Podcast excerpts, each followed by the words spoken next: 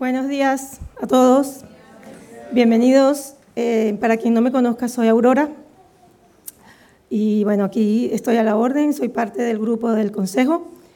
Y bueno, eh, Dios me ha dado hoy la oportunidad y, el privilegio de compartir su palabra. Em, antes que todo, pues vamos, vamos a orar. Vamos a tratar un tema súper sensible, especial, bonito y de mucho respeto. Y como hemos venido em, estudiando y los que han estado asistiendo todos estos últimos eh, domingos sobre los atributos de Dios, algunos atributos de Dios, y sabemos que Dios pues, es, eh, es fiel dentro de sus atributos, luz, misericordioso, proveedor, sabio y santo. Así que vamos a orar para que el Señor pues ponga nuestros corazones, eh, nos despierte y la sensibilidad para recibir su palabra en esta mañana. Así que muchas gracias, Dios amado, por este día, por, por este tiempo tan, tan bonito introductorio donde hemos ah, preparado nuestros corazones, Señor, para, para alabarte y para cantarte en esta mañana. Gracias, Señor, porque a través de la alabanza eh, sabemos que tú habitas y, lo sentimos, lo sentimos, es real. Oro, Señor, en esta mañana que por favor, Padre Santo, tú um, mire nuestros corazones, Señor Ayúdanos, Señor, prepáranos, saca toda, todo aquello que estorba y, prepara para que sea una tierra fértil, Dios, para que la palabra que, vamos a recibir de tu parte, Dios amado, y oro por eso, para que sea tu palabra misma y no yo, Señor, ni mi intención, eh, penetre en nuestros corazones. Gracias porque eres un Dios que tiene muchísimos atributos que compartes con tus hijos. Y gracias por tu santidad también. Queremos aprender de ella. Bendice esta congregación. Bendícenos a todos, Padre, y prepara nuestros oídos en el poderoso nombre de nuestro Señor Jesucristo. Amén y amén.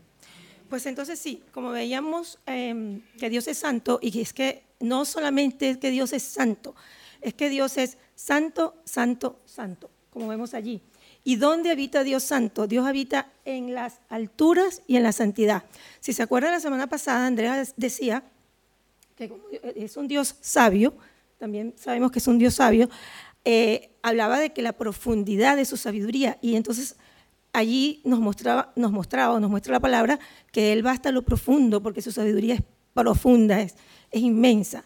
En este caso, en cuanto a la santidad, vemos que Él habita ¿dónde? En las alturas y en la santidad.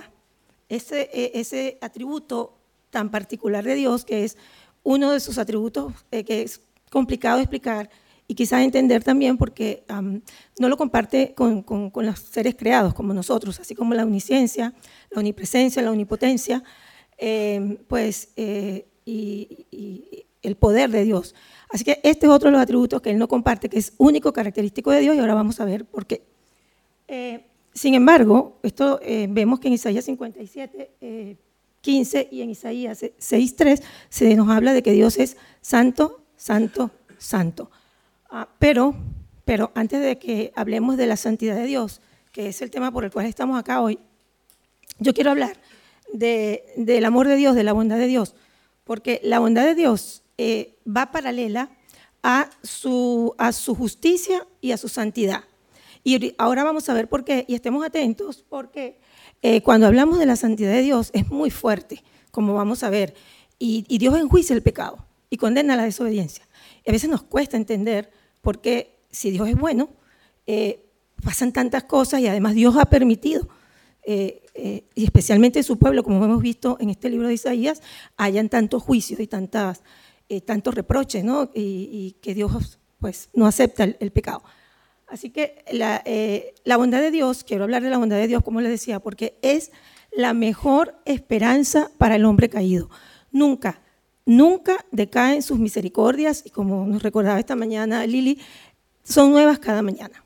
Por su bondad confiamos, por su bondad esperamos. Es decir, la bondad de Dios es la acción concreta de la gracia de Dios. Un Dios bueno no puede estar a favor de la injusticia, porque entonces no sería santo. El mejor acto de amor para un Dios santo, sano y justo es estar a favor de la extirpación de todo foco de pecado. ¿Por qué? Porque Él eh, sabe cuál es el final y el final es eh, juicio y muerte. Así que cuando Dios enjuicia el pecado y condena la desobediencia, lo hace por amor a nosotros sus hijos y por amor a su criatura. Que cuando veamos que Dios enjuicia fuerte, sabemos que lo hace por amor, porque es bueno. Y porque es bueno, Él es justo. Y porque es justo, es bueno. Así que estamos hablando, y por eso Dios es santo, y estamos hablando de un Dios santo, santo, santo. Aquí vamos a ver que tenemos, eh, hay dos pasajes paralelos, uno en el Antiguo Testamento, otro en el Nuevo Testamento, que nos hablan de eh, la santidad de Dios. En función de estos dos, o básicamente de Isaías, vamos a desarrollar eh, este tema de la santidad y otros que van a ir apareciendo. Pero sí los voy a leer porque no los voy a detallar, no voy a explicarlos, pero en el transcurso vamos a ir viendo eh, de esto, ¿no? de lo que nos dice la palabra de Dios. Así que antes que todo, pues vamos a decir, vamos a, ubicarnos en qué significa la palabra santo, porque la verdad es que es, muy fuerte, es muy grande lo que significa ser santo. Y eh, según lo que dice em, el, el K2, que está en, hebreo, que significa consagrado que, eh, deriva del kach, es de, es de, donde se deriva, ¿no? Del kach. Ser limpio, apartado, purificado. Y en griego, agios, significa eh, sagrado, físicamente puro, separado, apartado, moralmente sin culpa. O religioso, eh, ceremonia, consagración. O sea que estamos viendo de que la naturaleza de Dios es pura, es un Dios que Él tiene que estar apartado completamente porque es un Dios que no comulga con el pecado. No puede porque su propia naturaleza se lo, impide. Pero fíjense, yo les hablaba de que el amor de Dios, la bondad de Dios. ¿Y por qué? Porque ese Dios santo que no comulga con el pecado, desde el principio escogió un pueblo y lo hizo porque Él en su santidad no puede habitar con pecado, con lo cual Él aparta un pueblo para sí, lo escoge para que sea su pueblo santo. sabemos que este pueblo se apartó, pecó, pero el plan de Dios desde el principio siempre fue estar en comunión con su creación. Ese fue su plan. El, ser humano se desvió, pecamos, obviamente, pero y Dios se aparta, pero en su plan siempre estuvo una respuesta, siempre estuvo una salida por su amor. Y ese Dios puro y sin mancha, que tenía que estar apartado, Él siempre proveyó la salida y Él quiso escoger un pueblo para habitar en esta tierra en medio de su pueblo. Entonces es como que una incongruencia, si Él es un Dios puro, santo, pero Él necesitaba, Él quería, hay una necesidad en su corazón de, eh, eh, de convivir y de estar en comunión con su pueblo. Así que Él escogió eh, a este pueblo y Él desarrolló unas leyes que están allí, que nosotros hemos visto. Y para los que no han escuchado esto, pues rápidamente lo digo, pues son las leyes que están en Levítico, en Números, donde Él dio instrucciones precisas para la construcción de un tabernáculo. Un tabernáculo es como un templo ah, rodante, ¿no? Donde allí estaban unas, unas estipulaciones que había que cumplir para que Él pudiese habitar en ese lugar y habían tantas especificaciones porque estamos hablando de que ahí habitaría el Dios santo, santo, santo con lo cual esas especificaciones tenían que ser, eh, especificaciones tenían que ser cumplidas.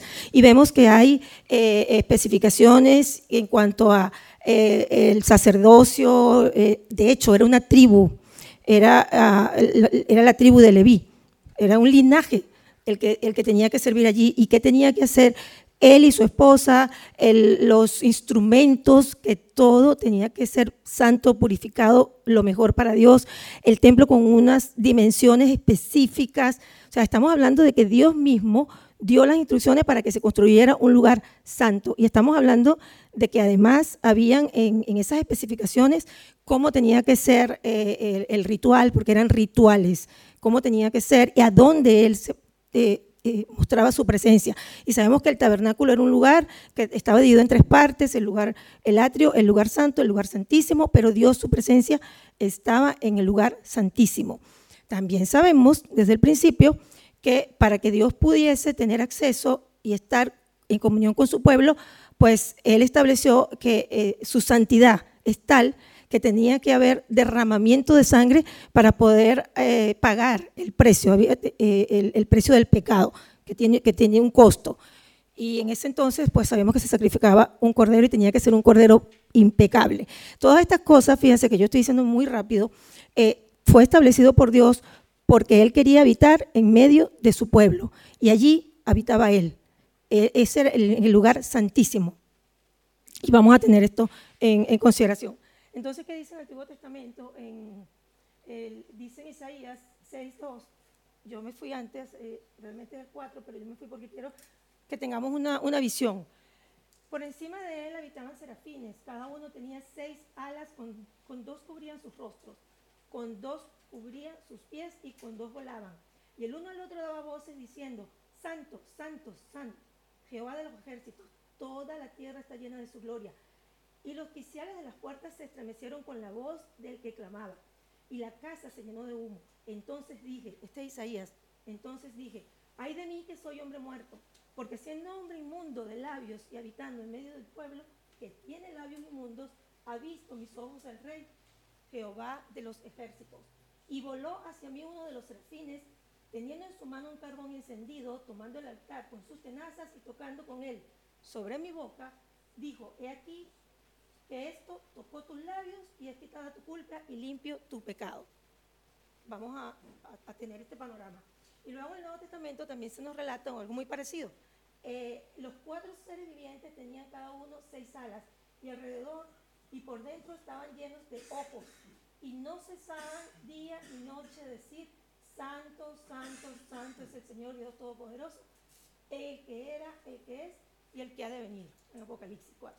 Entonces, es increíble cómo Dios eh, es como, que, como una obra de teatro, ¿no? Él se desvela así la cortina y Dios nos muestra a través de estos hombres santos, de estos eh, profetas, de estos siervos suyos, Dios los, los lleva, los, los traslada al, lugar celeste y allí Dios les muestra su santidad. Algo eh, increíble, ¿no? Y vamos a ir desarrollando esto poco a poco. Entonces, pero fíjense, Dios es santo, hemos visto. Para, sabemos que habita en las alturas, en la santidad, solamente allí habita Dios. Santo, santo, santo, ¿qué tenemos que hacer nosotros ya ahora como, como, como hijos de Dios? Para, para, estar en su presencia, para poder acercarnos a Dios. Y hemos visto anteriormente que Isaías, eh, lo primero que hizo Dios fue limpiarle su boca.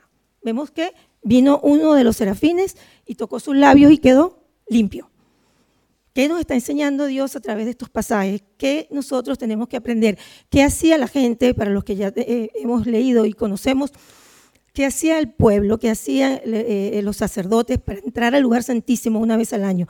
¿Cómo podían tener entrada al lugar donde habitaba Dios, limpiándose, ¿verdad? Tenían tenían que limpiarse.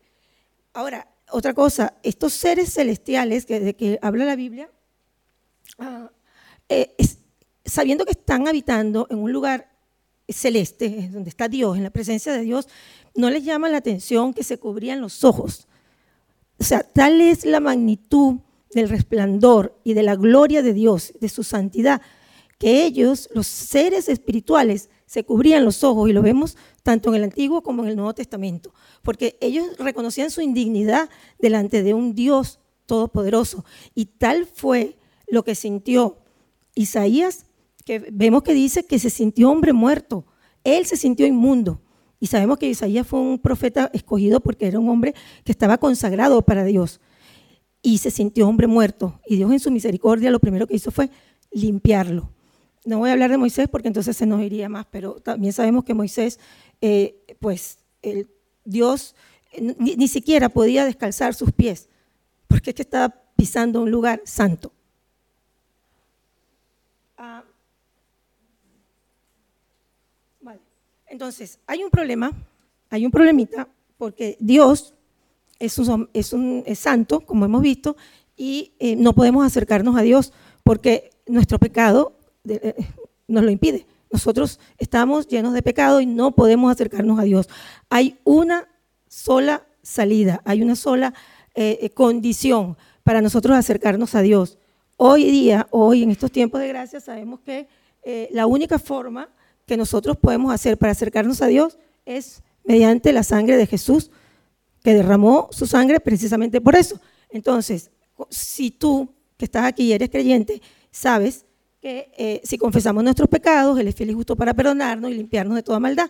Y nosotros es lo que hacemos normalmente antes de, comenzar el culto cada, cada vez. Y sabemos también que en nuestras casas, antes de tener nuestra comunión con Dios, lo primero que hacemos es ponernos delante de Él y hablar, pedirle perdón y reconocer, porque no nos podemos acercar a un Dios santo, santo, santo, cargado de culpas, resentimientos, falta de perdón, mm, amargura, ansiedad, celos, contiendas, envidias, no podemos porque entonces Dios pues no nos escucha. Recordemos lo que decía al principio, eh, Dios, o sea, su bondad corre paralela con su santidad.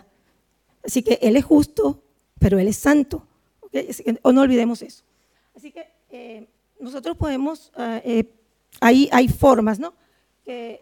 Si nosotros, si tú piensas que tu pecado puede ser limpio por tus acciones, pues lamentablemente te digo, y, no porque yo lo diga, que lo dice su palabra, que no conseguimos nada, porque ninguno de nosotros, por mucho que, haciendo buenas obras o queriendo hacer algo, nos vamos a limpiar. Y vamos a ver qué dice Proverbios. Dice, ¿quién podrá decir, yo he limpiado mi corazón, limpio estoy de mi pecado? Es una pregunta, nadie. Nadie puede limpiarse por sí mismo. Ahora, la, la misma palabra nos dice que en Efesios que si nosotros nos vestimos, del, debemos vestirnos del nuevo hombre que está creado según la justicia y santidad de Dios. Ese, ropaje, esa vestimenta es el ropaje de Jesús, el ropaje de Jesucristo. Así que este problemita, si tú estás acá y no has tenido un encuentro personal con Jesús, es decir, tú no, porque no lo sabías, porque eh, recién lo estás escuchando o porque a lo mejor estás peleando con la idea de que qué es esto de los evangélicos, qué sé yo, eh, es lo que dice Dios. Y voy a adelantarte algo. Todo lo relacionado, porque creo que lo dijo alguien eh, acá, Rubén, cuando estaba dirigiendo la alabanza, todo lo relacionado, todos los asuntos de Dios, necesitamos creerlos, amarlos y obedecerlos. Porque no hay manera de que podamos entender el amor de Dios y entender de su santidad y de todo lo que Él es si nosotros no creemos, amamos y obedecemos. Óyeme bien, creer, amar y obedecer no quiere decir que estemos de acuerdo, no quiere decir que tenemos que entenderlo. Necesariamente no vamos a entender muchas cosas porque Dios, como vimos la semana pasada, es sabio, además, con lo cual muchísimas cosas nosotros no entendemos. Pero por amor a nosotros, Dios nos dice que obedezcamos. Y parte de todo lo que le pasó a este pueblo fue por la desobediencia. Y vamos a seguir viendo. Entonces este problema que tiene, la humanidad eh, y que el hombre lamentablemente pues no, no puede por sí mismo resolver, eh, pues tenemos la respuesta en Dios, tenemos la respuesta en Jesús, que siempre en su inmenso amor tenía un plan, tenía una salida. Y ahora aquí vemos a Jesús en el Getsemaní. Ahí está Jesús, atribulado, sufriendo. Y yo no sé si tú piensas que ese, ese sufrimiento de esa noche particular, que la Biblia dice que eh, eh, su sudor era como, como gotas de sangre, puedes imaginar en la escena. Puedes imaginar a un Jesús allí sufriendo y agonizando sin que todavía hubiese pasado el proceso que venía dentro de unas pocas horas. Porque Recuerda, Jesús está allí, en el Getsemaní. Sus discípulos están durmiendo cuando deberían estar orando. Y Él está allí solo, solo. Él todavía, no, Él no está llorando porque, aunque sabemos que iba a ser duro, lo sabemos hoy, Él ya lo sabía. Iba a ser muy duro todo el sacrificio, todo lo que vendría. A Él lo iban a arrestar, a Él lo iban a llevar a un juicio injusto, eh, se iban a burlar eh, horriblemente de Él. El dolor que Él sentiría de pensar en que su pueblo, por el cual él vino, el cual él murió, estaría condenándole, diciéndole que soltaran al delincuente, a Barrabás. Todo aquel dolor de pensar que él eh, las burlas que él recibiría, esas burlas de, desafío, bájate de ahí si eres el Hijo de Dios, y aquellas carcajadas horribles que estaría escuchando después de la gente, si eres santo, bájate, y, eres rey, porque claro, decían, se burlaban, porque si él era rey, ¿qué rey, qué tipo de rey era este? Así que si nosotros estamos pensando que Jesús estaba sufriendo por las burlas, por todo el, desprecio y el rechazo emocional y el de, su propio pueblo, aún más por los latigazos, esos latigazos de, aquellos soldados insensibles que cuando le, golpeaban, le rasgaban su cuerpo y se traían pedazos de su piel. Jesús en ese momento, eso no era lo que le estaba agobiando cuando él estaba allí en el Hexemaní agonizando. Jesús estaba solo unas horas antes, estaba contemplando, contemplando eh, la carga, el peso tan grande del pecado que él iba a arrastrar, siendo un Dios, como lo vimos, santo, un Dios pulcro, apartado, sin ningún tipo de mancha, consagrado. Yo pensaba esta mañana, imagínate una pieza de tu ropa, la comparación no tiene o sea, no, tiene nada que ver, pero yo creo que nos puede dar la idea. Una pieza de tu ropa muy especial, una ropa blanca, eh, X, que te gusta, de una tela increíble, y que esa ropa te cae en, un agua que está curtida, negra, que de una ropa que te tinta, lo que sea, y eso cae allí. Imagínate lo que pasaría. Se destruye y la pierdes, ¿verdad? Claro que la comparación, no estamos hablando de Jesús, estamos hablando de Dios pero imagínate lo que él estaba contemplando unas horas antes, el cargar mi pecado, tu pecado y el pecado de toda la humanidad completa, un hombre, un ser que ahora hecho hombre es santo, porque así entró Dios a la humanidad. Dios se humaniza en Cristo para cargar con el peso de nuestros pecados. Y así hace su aparición, de esa manera, con ese propósito. Él está contemplando el, el peso del pecado y él está pidiendo al Padre, si es posible pasar de, él esa copa, esa, esa, prueba amarga de llevar ese, el pecado a un Dios tan pulcro. Ahora, eso está pasando, él está agonizando, es horrible lo que está pasando, pero él sabe lo que le viene. Además, él sabe que no habrá un sustituto, como pasó con Abraham, cuando Abraham iba a sacrificar a Isaac, porque Abraham no sabía que iba a haber un sustituto, pero Abraham obedeció sin entender. ¿Recuerdan? Amar creer y obedecer. Abraham obedeció, él no entendía. ¿Qué padre puede entender que te digan que sacrifiques a tu hijo? Que lo sacrifiques. Nadie. Yo creo que tampoco lo haríamos, ¿verdad que no? Pero él sí estuvo dispuesto a obedecer y lo hizo. Pero él no, él no tuvo conjeturas, él no cuestionó a Dios, porque él sabía que él tenía que amar y obedecer las decisiones de Dios y punto, y eso hizo. Así que ahí está Jesús obedeciendo a su Padre, está pasando el, peor momento quizás, es que si me pongo aquí, ¿ustedes me oyen? Ok, porque es que me incomoda esto. Eh, pasándola muy mal, pero también él sabe que no hay un sustituto, pero es que va a ser abandonado por su padre. Él iba a ser abandonado. Él siempre estuvo ligado a la santidad de su padre y en este momento ya él iba a, iba a ser apartado de Dios. Así que se podrán o no podríamos imaginar el sufrimiento de nuestro Señor. ¿Y el padre? Porque vamos, vamos a, estoy intentando recrear la escena. ¿Qué tal el padre? ¿Cómo lo estaría pasando el padre de ver a su hijo allí, sufriendo y sacrificándose? Y no hacer nada, no porque no podía.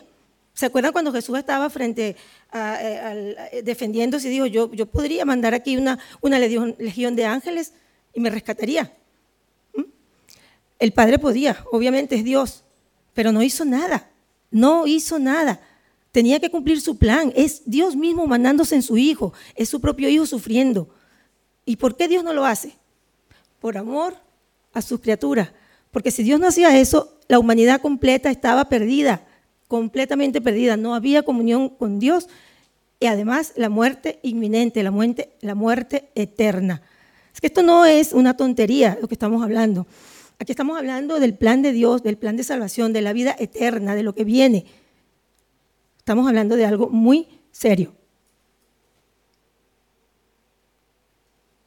Así que yo digo, yo pienso que si, mira, si Dios eh, siendo Dios, mm, no hizo absolutamente nada para evitar el sufrimiento de su hijo, sino que ahí Dios permitió que a través de, ese, de ese soldado cruel que le clavó la lanza hondo en el costado del Señor, ¿verdad? Y le rasgó su pecho. Si Dios hubiese, hubiese querido, lo hubiese hecho, pero que no lo hizo, ¿verdad? Y era su hijo y lo permitió, piensas que Dios no va a condenar nuestros pecados. O sea, pensemos un momento, cuando Dios, todo esto que Dios ha hecho, siendo su propio hijo muriendo en esa cruz, ¿verdad?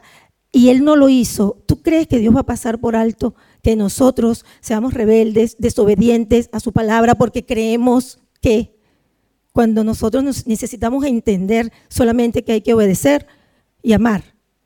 Obedecer y amar. Creer, amar y obedecer. Entonces, no, Dios no va a pasar por alto eh, el pecado de la humanidad. Él está dando oportunidad. Es, e, eso fue lo que él hizo con su pueblo. Vamos a, eh, ver, yo les recomiendo también que se lean Isaías 5, 8, donde habla de las ayes, porque allí, bueno, todo el libro de Isaías hemos visto, se dice ayes, sí, ¿verdad? Eh, todo el libro de Isaías hemos visto que fue un pueblo muy rebelde, fue un pueblo que hizo todo tipo de pecados, abominaciones, ellos sacrificaron niños, yo puse un resumen porque realmente son palabras, pero leámoslo. Y, además para la hoja de estudio es importante que leamos Isaías 5.8. Eh, Entonces, él, no ignora, Dios no ignora ninguna inequidad, porque no lo hizo con su propio hijo, ¿verdad? Que, y, y Jesús no pecó, ojo. Lo que pasa es que él necesitaba descargar su ira por el, por el pecado de la humanidad y entonces alguien tenía que pagar y ese fue su hijo. Y ese hijo, su hijo, nuestro Señor, pagó el precio, derramó su sangre y el precio es sangre, no es cualquier cosa. Así que Él sí va a castigar y va a castigar porque Él no ignora, Él no ignora absolutamente nada. Y estamos hablando de un Dios bondadoso, ¿verdad? Ay, ¿cómo es posible? A mí me han preguntado y me preguntaban, yo en una etapa de mi vida nunca lo supe explicar, porque si Dios era bueno, permitía que pasaran tantas cosas malas. Ah, pero ese Dios bueno permitió que su hijo muriera en una cruz y no hizo nada. Así que eso puede ser una, una respuesta a cuando nos preguntan tantas veces. Así que, eh, mira, todo tipo, idolatría, esto hacía su pueblo, ¿eh? Y recuerda que dijimos que él escogió un pueblo para que se apartara, para que fuese un pueblo santo, escogido, donde él pudiese habitar. Pues no, aquí está el pueblo. Todo tipo de idolatría, borracheras, orgías, vanidad, soberbia, complicidad, sacrificios, hechicerías, eh, mentiras y todo tipo de falta y los sacrificios de niños. Si ustedes leen Isaías, eh, era, era triste, ¿no? Sacrificios de niños, mucha idolatría. Eh, vemos un pueblo que está totalmente corrompido y Dios, aún así, queriendo habitar en medio de ellos. ¿De acuerdo? Entonces, Dios, a través de su palabra, exhortaba a su pueblo y nos exhorta a nosotros una y otra y otra vez a que seamos obedientes. Y una forma de ejercer eh, la obediencia es aprendiendo a desarrollar la disciplina, ¿verdad?, de las restricciones. Porque mira, cuando Dios enjuicia el pecado y condena la desobediencia, como le dije, lo hace por amor a sus criaturas, por amor a nosotros, porque Dios ama a su pueblo. Así que cuando Dios está en contra de nuestro pecado y nuestra rebeldía, Él lo hace para protegernos, Él lo hace para cuidarnos. Él quiere que nosotros eh, eh, nos apartemos porque Él sabe cuál es el final. Dios lo sabe. Quizás eh, nosotros no. Así que si todas estas cosas que nosotros estamos viendo mm, no nos sensibiliza este sacrificio tan grande al punto de que nosotros seamos capaces de, renunciar a nuestros pecados, a nuestros propios pecados y nuestras propias ataduras, entonces, ¿qué podemos hacer. Porque fíjense, vuelvo y lo repito, eh, para nosotros poder disfrutar de la bondad de Dios y de su santidad, nosotros necesitamos entender que tenemos que creer, amar y obedecer. Mira, nunca, nunca entenderemos eh, absolutamente nada del amor de Dios mientras no aceptemos y amemos las decisiones de Dios. Necesitamos eh, entender, y cuando entendamos esto, odiaremos nuestros pecados, y estaremos en contra de nuestras propias rebeldías, cuando lo podamos entender. Así que ya sabemos que Jesús resolvió el problema. Dios, el dilema quedó resuelto para acercar a Dios a su trono de gracia, viniendo Jesús. Ahí Dios nos dio una santidad posicional. Allí estamos, somos santos, lo que hemos recibido Jesús, lo hemos confesado, hemos confesado nuestros pecados, nos hemos arrepentido de nuestra manera de vivir y ahora eh, estamos con Cristo Jesús sentados en los lugares celestes, ¿cierto? Amén. Sí. Pero hay otro tipo de santidad que es la santidad que Dios quiere que nosotros tenemos que cuidar. Nosotros todo el tiempo estamos lavando, limpiando nuestra ropa, nuestras casas, los enseres ¿no? que nosotros utilizamos. Y, tenemos para eso eh, nuestros rituales, digamos, ¿no? Eh, cada quien nos tendrá ¿no? nuestras maneras para hacerlo. Pero Dios eh, le dijo en, en, Levítico a su pueblo, sed santos porque yo soy santo. Y luego nos deja una instrucción a través de Pedro, donde nos dice que como aquel que os llamó es santo, sed también vosotros santos en qué? En todo. En toda vuestra manera de vivir, todo, absolutamente todo, todo no excluye, todo incluye todo. Y nos dijo Lucas también que ya nosotros estamos librados de nuestros enemigos, ¿para qué? Para que sin temor podamos eh, servir en qué? En santidad y justicia. En santidad y en justicia. Y nosotros no vamos a tener la manera de poder servirle a Dios si nosotros no le obedecemos sus mandatos, sus mandamientos. La única forma, humanamente nosotros por nuestros propios recursos ya vimos que no podemos. Así que obedeciendo. Obedeciendo es el camino eh, para llegarle a, la santidad, para que nosotros podamos eh, ser y disfrutar de todas las bendiciones que Dios tiene preparadas para nosotros. Así que, eh, en resumen, los asuntos de Dios Recuérdense que nosotros humanamente siempre estamos pensando si nos conviene, si no nos conviene, cuando vamos a tomar decisiones, cuando tenemos que hacer proyectos y cuando hay dinero de por medio, entonces lo evaluamos y eso es correcto, científico, natural, que pensemos, que analicemos si nos conviene o no nos conviene, pero cuando hablamos de los temas de Dios, de los negocios de Dios, de las cosas de Dios, necesitamos creer, amar y obedecer para nosotros entonces poder disfrutar de lo que Dios nos está, que nos está ofreciendo y practicar el camino de las restricciones, porque es lo único que nos garantiza que verdaderamente nosotros podamos ser obedientes. La obediencia es como una cuerda que Dios nos, lanza para que nosotros nos sostengamos y podamos eh, sujetarnos, sujetarnos a Él. Y por cierto, que eh, obedeciendo, pero ¿qué? A su palabra, como ya vamos a ver. Así que eh, Dios dice además que practicamos la limpieza de corazón, mente y del cuerpo. Y eso lo vamos a ver en la lámina siguiente.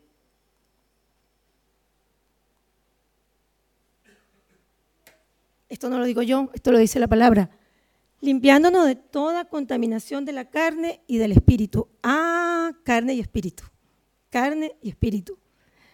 Siempre yo tengo un dilema últimamente desde que todo este, en este tema de, la nutrición, porque eh, nos ocupamos los cristianos mucho del, espíritu y eso está muy bien, pero a veces descuidamos la carne, no es el tema que voy a tocar. Pero Dios quiere que estemos limpios completos porque somos templo del Espíritu Santo. Ahora eh, el Espíritu Santo vive en nuestros corazones. Ahora, ¿cómo lo hacemos? ¿Cómo lo hacemos? El mismo, eh, la misma palabra en el Salmo 119 nos da la respuesta. Hay una pregunta, por cierto, ¿con qué limpiará? En, eh, en la Biblia dice el joven, yo quité y puse un espacio para que pongamos nuestros nombres, ¿no? ¿Con qué limpiará el hombre su camino? Respuesta, en guardar tu palabra. Ahí está la respuesta, en guardar tu palabra. Y como decíamos, eh, nosotros tenemos muchos eh, enseres y tenemos muchos artículos de limpieza personal que estamos utilizando constantemente para, para limpiarnos y para mantenernos bien. Yo traje el ejemplo de, de estos detergentes, porque para la ropa hay todo tipo de detergente hoy día. De líquido, en polvo, en cápsula, en esfera. Y entonces si te vas ahí, bueno, si son como yo, tengo para todo. O sea, ¿qué quieres? Ropa oscura, ropa clara, delicada, quita mancha, antitransferente, eh, eh, suave, blanquea, eh, desinfecta, desodoriza, lo que quieras, lo que quieras. Hay de todo para nosotros cuidar nuestra lencería y nuestra ropa y todo esto. Y para y, si vamos al tema de la carne, bueno, si hablamos de la, higiene y la limpieza, porque sabemos también que el cuerpo eh, necesita practicar hábitos que son correctos y, son parte de, cuidar el Espíritu de cuidar el templo del Espíritu Santo. Pero cuando nos habla de limpiar la mente y cuando nos habla de limpiar, limpiar que es el alma, la mente y el espíritu, ah, ¿con qué lo limpiaremos? Mira, un solo producto, uno, para todo y gratis. Qué triste que, desperdiciemos este beneficio. Limpia, blanquea, purifica, quita pecados, mm, es luz, mm, nos, da guía, nos da sabiduría, eh, nos cuida, nos reprende, nos exhorta, nos anima. Todo esto hace la bendita palabra de Dios. Antigua, antigua, antiguísima, sigue estando de moda sigue estando de moda. Entonces, es la palabra de Dios la que purifica nuestros corazones. Yo no sé cómo es tu, es tu eh, actuar con la palabra de Dios. Si para ti es un nutriente, nosotros, yo creo que eh, estamos pensando en la comida todo, todo el tiempo. Y muchas veces, por el estilo de vida que llevamos, estamos desayunando y estamos pensando que vamos a almorzar. Y estamos almorzando y que vamos a cenar. Y estamos cenando y mañana qué como. Pero la palabra de Dios es necesaria para alimentar la mente y el espíritu, básica, intrínseca a nuestro bienestar. Y por eso Dios le decía desde el principio, esta palabra que yo te ordeno hoy la guardarás y se la, enseñarás a tus niños al despertarse, cuando andes por el camino, eh, eh, al acostarse, y la repetirás y la repetirás y la repetirás, porque Dios sabía por eso es que no, no deberíamos cuestionar las cosas de Dios. Él sabía, Él nos creó, Él sabe que necesitamos. Así que eh, en guardar su palabra, esta es la manera. Eh, vimos como en el pasado, y con esto ya estamos eh, terminando, ya vimos como en el pasado todo el pueblo de Dios tenía que hacer un, proceso para poder tener acceso al Dios Santísimo.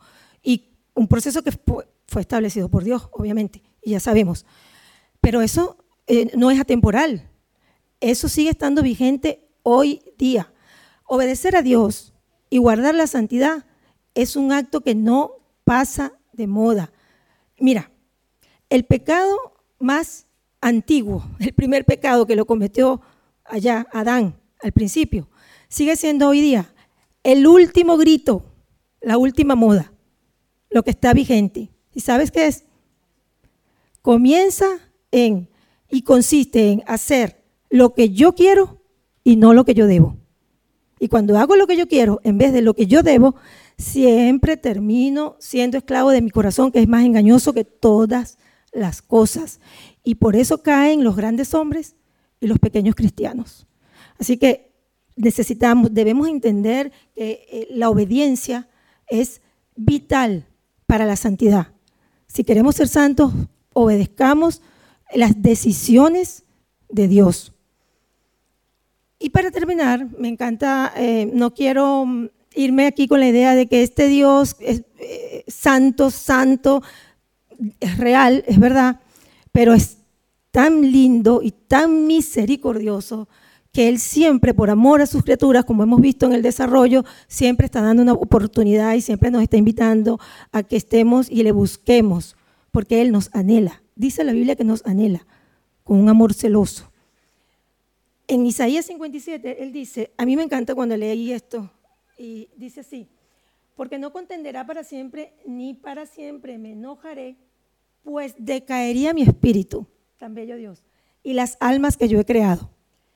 Y en el 6.3 dice, pues aún quedará en ella una décima parte, está hablando de la tierra, ¿no?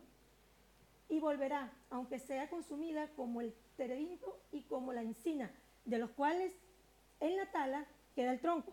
Así el tronco de ella será la simiente santa. Bendiga su palabra, qué hermoso. Si lees, si lees Isaías 43, mueres de amor. Como me pasó a mí. ¿Por qué? Te enterneces. Porque la, la, es incomprensible realmente el amor y la ternura de Dios. Mira, eran los días de mayor eh, eh, temor, eh, vergüenza, pecado para el pueblo de Israel. Y Isaías, que hemos estado estudiando, sabía que merecían el pecado, porque ya hemos visto la cantidad de pecados en los que ellos estaban implicados y estaban desarrollando. Isaías sabía que ellos debían ser juzgados y que el castigo era merecido y el juicio vendría. Él lo esperaba. Y en vez de escuchar las palabras de condenación y de rechazo, escucha las palabras más tiernas que él haya podido escuchar. Mira lo que el Señor le dice. Porque a mis ojos fuiste de gran estima, fuiste honorable. Y yo te amé. Daré pues hombres por ti y naciones por tu vida. ¿Te puedes imaginar? Después de todo lo que este pueblo ha hecho. ¿No crees que un amor tan grande merece una fidelidad grande? ¿No crees? Mira, pídele al Señor, yo, yo, yo realmente con, se lo estoy pidiendo, que nos dé y que te dé una nueva oportunidad. Y renueva tus votos de santidad delante de Dios. Este pueblo eh, que estaba eh, mereciendo el pecado eh, y el castigo del pecado, perdón, fue aliviado. Y Dios no ha cambiado.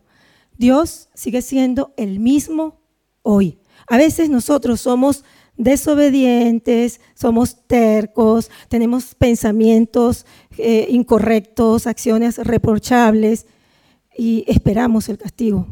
Y no hay nada, nada que nosotros tengamos que ofrecerle a Dios. No hay nada que nosotros podamos decir que le vamos a entregar a Dios. Sin embargo, cuando nosotros estamos en estas circunstancias, conseguimos de una manera sorprendente escuchar, porque a mis ojos fuiste de gran estima y yo te amé, no temas, porque yo estoy contigo. Así que vamos a orar. Señor, muchísimas gracias porque yo creo que, como decía Rubén, no estamos conscientes de la grandeza de tu amor y la magnitud de tu santidad. Esa, esa forma, Señor, tan incomprensible para nosotros de de amarnos y de darnos una nueva oportunidad. Señor, nos asombra tanto que produce en nosotros eh, el amarte y el desear obedecerte. Aunque tú sabes, Señor, que te fallamos, eh, tú conoces que en lo profundo de nuestro corazón deseamos amarte fervientemente y obedecerte con todo nuestro corazón aunque nos cueste muchas veces, Dios. Señor, yo te quiero pedir aquí, delante de tu iglesia, que nos ayudes a, renovar nuestros votos de santidad delante de ti para ser santos, para, para estar limpios y puros delante de ti, y que de ninguna manera sigamos siendo irreverentes y estando en comunión con el pecado, pretendiendo poder estar en tu presencia sabiendo, Señor, que donde hay pecado, tú no puedes. Tu naturaleza no te permite actuar. Y tu Espíritu Santo que habita en nuestros corazones es, eh, se siente avergonzado, se siente triste, se apaga, Señor. ¿Cuántas veces, Dios, no habremos apagado la llama de tu Espíritu, Señor, eh, por no tener conciencia de pecado, Señor? Oro, Dios, por tu iglesia, para que sigamos dando pasos de obediencia, pasos que nos permitan eh, ejercer la disciplina de eh, evitar, Señor, eh, caer en pecado, en tentaciones, Señor, de las restricciones. Gracias por este grupo de hombres valientes que dieron un paso de obediencia para decir no a la pornografía, Señor. Ayúdales, Padre. Tú sabes que están luchando ellos, como sabes que estamos luchando cada uno de los que aquí estamos, Dios. Pero queremos, Señor, entendiendo que tú diste tu sangre, eh, queremos obedecerte, Señor. Y yo quiero pedirte, Padre, en el nombre de Jesús también, por las personas que están aquí esta tarde, que quizás están luchando con eh, este encuentro, que no entienden, como yo en mi tiempo no entendía lo que significa tener un encuentro con Dios a través de Jesús No, Señor, por lo que escuchan, por lo que dicen, sino por lo que Él es. Y porque tú dices en tu palabra, Dios, que es la sangre de Jesús la que nos limpia de todo pecado y que no hay manera de llegar al Padre si no es por Jesús. Porque Él es el único mediador entre Dios y los hombres y es el único que trae paz a nuestros corazones. Oro por estas personas, Señor. No sé quiénes son, tú lo sabes, Señor. Pero yo te pido, si tú estás aquí, mujer, hombre, joven, que estás aquí y si estás luchando por, eh, tu salvación, por tu comunión, por tu libertad espiritual y emocional, te animo a que obedezcas a Dios, ese que entregó la vida de su Hijo para reconciliarlo con Él mismo. Y hagas esta oración de fe allí donde tú estás, invitando a Jesús a entrar a tu corazón. Una oración parecida, no tiene que ser igual. Padre, en el nombre de Jesús, yo te pido perdón por todos mis pecados y que toda la iglesia esté orando en este momento. Te pido perdón por mis pecados, renuncio a mi vida pasada. Y yo en este momento acepto a Jesús como el Señor y Salvador de mi vida. Padre, gracias por el sacrificio de tu Hijo. Gracias por esta nueva vida que tú me ofreces en Cristo Jesús. Gracias por la salvación. Y gracias por todo lo que acompaña a la salvación mientras yo esté en esta tierra. Porque ahora, con Cristo, tengo no solamente la vida eterna, tengo paz, tengo seguridad, tengo gozo. Tengo todos los beneficios que tiene un hijo de Dios. Padre, gracias.